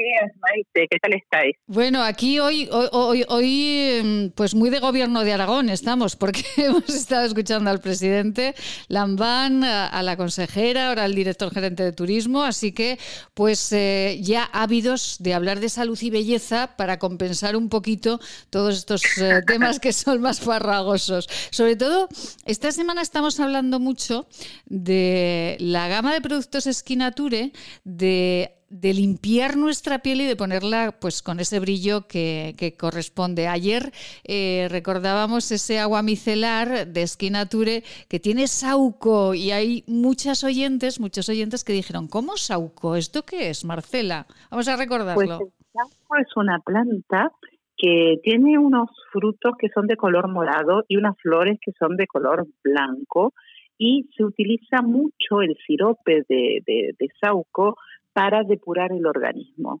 Para gente que a lo mejor quiere hacer dietas para, para adelgazar, hace como una cura porque tiene muchos nutrientes, tiene azúcares, pero saludables, tiene elementos antioxidantes, este sirope que da una acción eh, muy energética y a su vez muy detoxificante. Nosotros no usamos el sirope, sino que utilizamos la flor de ese sauco y hacemos un agua, un agua floral que tiene elementos que son detoxificantes, antioxidantes y muy drenantes. Entonces, para nuestra piel nos ayuda a eliminar las toxinas y también tiene un efecto antiinflamatorio. Para pieles sensibles, para rojeces, em, tiene, tiene un efecto, por un lado, de eliminar toxinas y por otro lado, de calmar las pieles que pueden estar irritadas. Bueno, fíjense. Eh, el producto en el agua micelar no tiene perfume. Decíamos ya que olía a esa flor de sauco que es tan agradable y bueno, y a su vez tenemos la, la granada que tiene esa acción antioxidante y una base lavante hecha a base de eh, derivados de la caña de azúcar que nos ayuda a, limpiar la piel, pero totalmente gris, un toque verde para, nuestra piel. Un toque verde para nuestra piel y que mm, eh, nos quedamos perplejos con las propiedades de los, de los eh, elementos, de los ingredientes naturales que tienen eh, estas, bueno, estas cosmética, esta cosmética de, de Skinature, porque quién iba a imaginar, ¿verdad?, que la caña de azúcar, la granada, el sauco, pues nos iban a ayudar a tener esa, esa piel perfecta, sobre todo para las pieles sensibles, ¿no, Marcela? Para las pieles sensibles es ideal porque nos calma y si hay rojeces, pues nos, nos ayuda a, regenerarla y a, y a, calmarla, a calmar esa sensación de, enrojecimiento. Estamos hablando de agua micelar, un producto que, que se pone de moda eh, pues no hace tanto, ¿no, Marcela? Bueno, en Europa lleva muchos años, pero aquí, bueno, en Europa, que yo, en Francia, que, que se haya sido el boom, estamos hablando de en el 2003 más o menos. Madre mía. Y aquí, en España, el boom llegó creo que el año pasado o el anterior. Efectivamente, sí que es, efectivamente que es cuando eh, eh, comenzamos a hablar con más intensidad. Bueno, con Marcela ya llevábamos hablando del agua micelar mucho tiempo y, eh, y al poco, bueno, al, tiempo fue cuando empezaron, empezamos a ver pues anuncios de grandes marcas aquí en nuestro país de agua micelar. Fíjense si llevamos, si llevamos nosotros tiempo hablando de agua micelar con Marcela Valoroso y con Esquina Ture antes eh, que llegasen esas, eh, esas otras marcas. Sí, es correcto, es correcto porque la practicidad eh, del uso, antes la gente se, que no, no tenía ganas de usar la leche limpiadora o el tónico, mm. hacía lo práctico con las toallitas desmaquillantes, pero se daba cuenta que su piel no estaba bien limpia, sino que estábamos como sacándolo de la superficie. Y al usar el agua micelar, pues nos damos cuenta de, de, cómo limpia y cómo sale ese algodón mm. y que y que cómo mm, la luminosidad que tiene la piel eh, que cuando aplicamos una crema cómo se absorbe mejor y bueno es eh, la practicidad que tiene ese agua y el resultado que tiene limpieza es realmente muy aconsejable. Y eh, esta semana estamos destacando este agua micelar con sauco, con granada y eh, que son tres en uno. porque son tres en uno, Marcela? Vamos a recordarlo. Porque sirve para limpiar, tonificar y para desmaquillar el contorno de ojos. Ah, pues fíjense, nada más y nada menos. Eh, de Skinature, eh, esta, esta gama la encontrarán dentro de la página de skinature.net con cada kilo. Este agua, un precio estupendo, ustedes lo llevan al carrito y enseguida rápidamente se lo llevarán hasta eh, su casa. destacamos este agua micelar, pero dentro de esta gama Skinature también tenemos una crema maravillosa que nos da una luz perfecta para nuestra piel, Marcela. De crema de, a base de células madre de uva, te estás refiriendo. Exacto. La, crema de luminosidad es para, para las pieles que están con un tono apagado, muy deshidratadas, que, que están como sin vida, eh, pues eh, la base que tiene vegetal y eh, las células madre de uva que es una uva de Borgoña que tiene la capacidad de absorber naturalmente la radiación solar eh, y tiene un poquito naturalmente de, filtro solar natural. Eh, y nos ayuda no solamente con el resveratrol presente en la uva, que es un poderoso antioxidante, eh, nos ayuda también a, a, tener un efecto reparador del daño causado por el fotoenvejecimiento y como consecuencia pues mucha mucha luminosidad de la piel que no es brillo que la luminosidad es una piel homogénea, una piel sana y el brillo es sinónimo de que haya acumulación de grasa. No tiene nada que ver el brillo con la luminosidad. Eh, este, esto, esto es muy importante lo que acaba de decir Marcela, porque a veces eh, nos ponemos una cremita que nos da ahí como una capa. Eh, rara finalmente y al final lo que necesitamos es que nuestra piel provoque pues eh, esa luminosidad eh, que, que, da señal de, salud. Bueno, me gusta mucho esto de, la uva, de la uva borgoña, eh, porque si a la vez nos protegemos del sol, pues es perfecta esta crema. Sí, sí, y nos da, y nos da esa, cuando, cuando lo utilizamos y aplicamos la crema, nos miramos al espejo, ya empezamos a ver esa, esa luminosidad y esa cara como más descansada. Pues de esta, de esta crema con uva borgoña hablaremos más en profundidad mañana. Hoy háganse con el agua micelar de Skinature que les dejará una piel y un contorno de ojos perfectos. Marcela Valoroso, hasta mañana. Un besito muy grande. Un gran abrazo para todos. Gracias, buen día. Nos, eh, bueno, este es nuestro espacio de salud y belleza con nuestra farmacéutica de cabecera, Marcela Valoroso. ¿Quieres regalar salud y belleza? ¿Agua micelar, ser un jabón de manos, hidrogel, pasta de dientes? Acaricia a las personas que quieres con la cosmética bio creada por la farmacéutica Marcela Valoroso. Encuéntranos en esquinature.net con descuentos especiales hasta final de mes. Y si quieres un regalo diferente de empresa, seguro podemos ayudarte. esquinature.net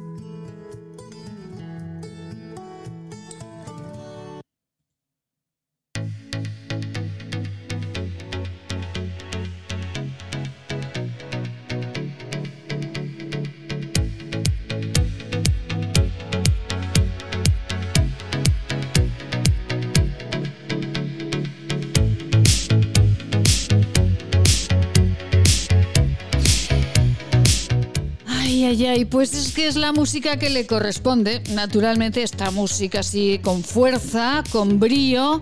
Ay, que la estoy viendo, pero qué fotos, qué fotogramas más maravillosos, con todas las niñas. Ahí, detrás de un vasito Duralex en su mecedora, está en la película Las Niñas, película de Goya, nuestra compañera Amelia Rius. Amelia, muy buenos días. Cuatro, de cuatro Goyas, Maite, cuatro. Cuatro Goyas. Cuatro Goyas. Buenos días, buenos días, Maite. Y buenos días, amigos oscenses. O sea, ni uno, ni dos, ni tres, cuatro Goyas. Cuatro, cuatro. Y además es un testimonio de, cómo se estaban los colegios en los años 80. Oye, es, un, es una cosa muy bonita. Esa película es estupenda, hija mía. Claro, y es estupenda porque nuestra compañera Amelia Rius, eh, que ha participado en otras eh, películas, eh, pues como Justicia, ¿verdad? como ahora... bendita calamidad, Justicia. En fin, en varias. En, varias, en varias, y en muchísimos cortometrajes y obras de ah, Bueno, cortometrajes cantidad. Claro, pues está, está también en la película Las Niñas, como fue el rodaje Amelia. Pues mira, el rodaje fue muy bonito porque rodamos, bueno, primero fui a una, un chalet que tenían junto al canal Imperial por aquí, por Torrero, y allí lo tenían todo tan bien organizado. Está Pilar Palomera, es que es tan detallista, tan, mm. tan perfecta. Lo tenían todo, todo. El vestuario, no hice más que llegar, ya tenía el vestuario preparado. Oye, no sabía si me iba a quedar o no. Oye, y, era una cosa increíble, oye. Y luego el rodaje fue en fuera, en un. ya había estado yo en esa casa para otros rodajes de otras, de otras, de de, otras películas, de la de que hacía de madre, que dices tú siempre el eh, bueno, eh, el cameo ese que Ah, el cameo de justicia, sí, el pues, cameo, el cameo de justicia, sí, sí. Mismo, en la misma casa de fuera hicimos lo de las niñas. Oye, estábamos en la cocina y el que llevaba la cámara era ya un señor se veía con experiencia, mm. porque, oye, fíjate mi escena, que total es una escena de poco, poco rato, pues, pues la tuve que repetir no sé cuántas veces. Ahora, porque estoy rezando el rosario, llevo el rosario en la mano, mientras las demás mujeres de la familia hablan, yo llevo el rosario en la mano. Sí. Y estoy rezando. Pues vamos a hacerlo otra vez. Solo mueves los labios como si rezase sin, sin, en voz baja, sin hablar. Mm. Ahora vamos a repetirla pero hablando en voz alta, rezando el rosario en voz alta. Oye, yo creo que lo menos hice esa escena ocho veces. Vamos, que le dio tiempo de rezar. Así, así, ha salido. De bonita, claro. Que es, que es, una fotografía preciosa, preciosa. Vamos, que le dio tiempo de rezar el rosario, ¿no, Amelia? Hombre, empezaba y nunca seguía en el segundo misterio, siempre me quedaba en el primero. Pero bueno, la intención era buena, la intención era buena. Ay, y mi sobrino, oye, pues también es oriundo de, de Huesca, ¿eh? Ah, sí. también hay que decirlo, claro. Jorge, Jorge Vescos. Jorge, Jorge Vescos es nieto del Vescos que descubrió el cerro de Monflorite y fundó la primera escuela de, de vuelo sin motor de España, hija mía.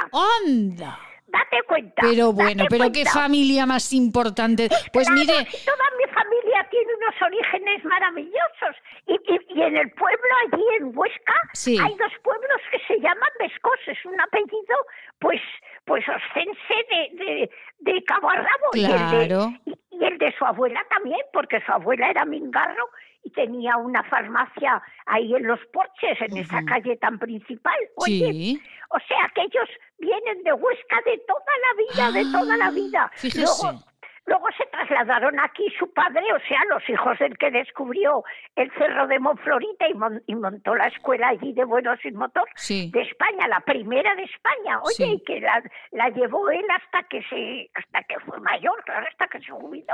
Ya, ya, Pues ya, ya, Ah, pues que- fíjese, pues un besito muy grande a Jorge, que, que, que, que, no- que me ha enviado las fotos. Recuerda que ayer se lo di- pues me ha enviado las fotos al claro. WhatsApp, a Telegram, a Telegram, me las ha enviado a Telegram y estamos viendo las fotos aquí en el estudio y está usted, vamos, impresionante en estas, Pues en estos fotos, fotogramas. Pues mi, pues mi sobrino, esos sensei, vamos, eh, casi más que, que- que Zaragoza, ¿no? Sí, sí, sí, sí. Todos sus orígenes son de Huesca, oye, Ah, todos, todos, todos. Pues un En besito. el valle, en el valle de la Gi- Giripollera o algo así, Giripollera. Garcipollera. Tiene, o Arcipollera, eso, Arcipollera. Tiene dos pueblos con su nombre, fíjate. Lo que pasa que son pueblos que ya están casi abandonados o semi-abandonados. Ya, ya, ya, ya. Hoy Pero lo que hemos dicho, hoy lo que hemos dicho las dos con el Valle, ¿eh? nos van a dar los oscenses a las dos. Madre mía. Ay, Dios mío. La arcipollera, ¿no? Que Sí, lo sí, tengo yo aquí sí, escrito, pero es- como es un nombre así un poquito, Sí, raro. poquito raro a mí, me Ya. cuesta leerlo, que mi vista, que mi vista está ya muy Nada, muy, muy- Amelia, ¿sabe que el señor Lambán ya ha desconfinado las provincias? Que usted puede venir a Huesca ya. Ay, pues oye, estupendo, estupendo. Estupendo. Cualquier día cogeremos el portante y nos iremos a Huesca, oye. Venga, pues, eh, pues a- así nos se vendrá usted a, a Huesca y, eh, y así, pues sale. Eh, Así podremos ver los, el cerro ese de, de Monflorite. No sé si será el aeropuerto de ahora ahí, no lo sé. Bueno, pues, Sí, eh, o sí, o sí, o solo servirá para lo que lo que se creó, para el vuelo sin motor. Bueno, pues mañana, mañana, es que ahora ya no tenemos tiempo, Amelia, que nos tenemos que marchar. Madre mía, pues llegan ya las noticias. Amelita, hasta mañana. Hasta mañana, Maite.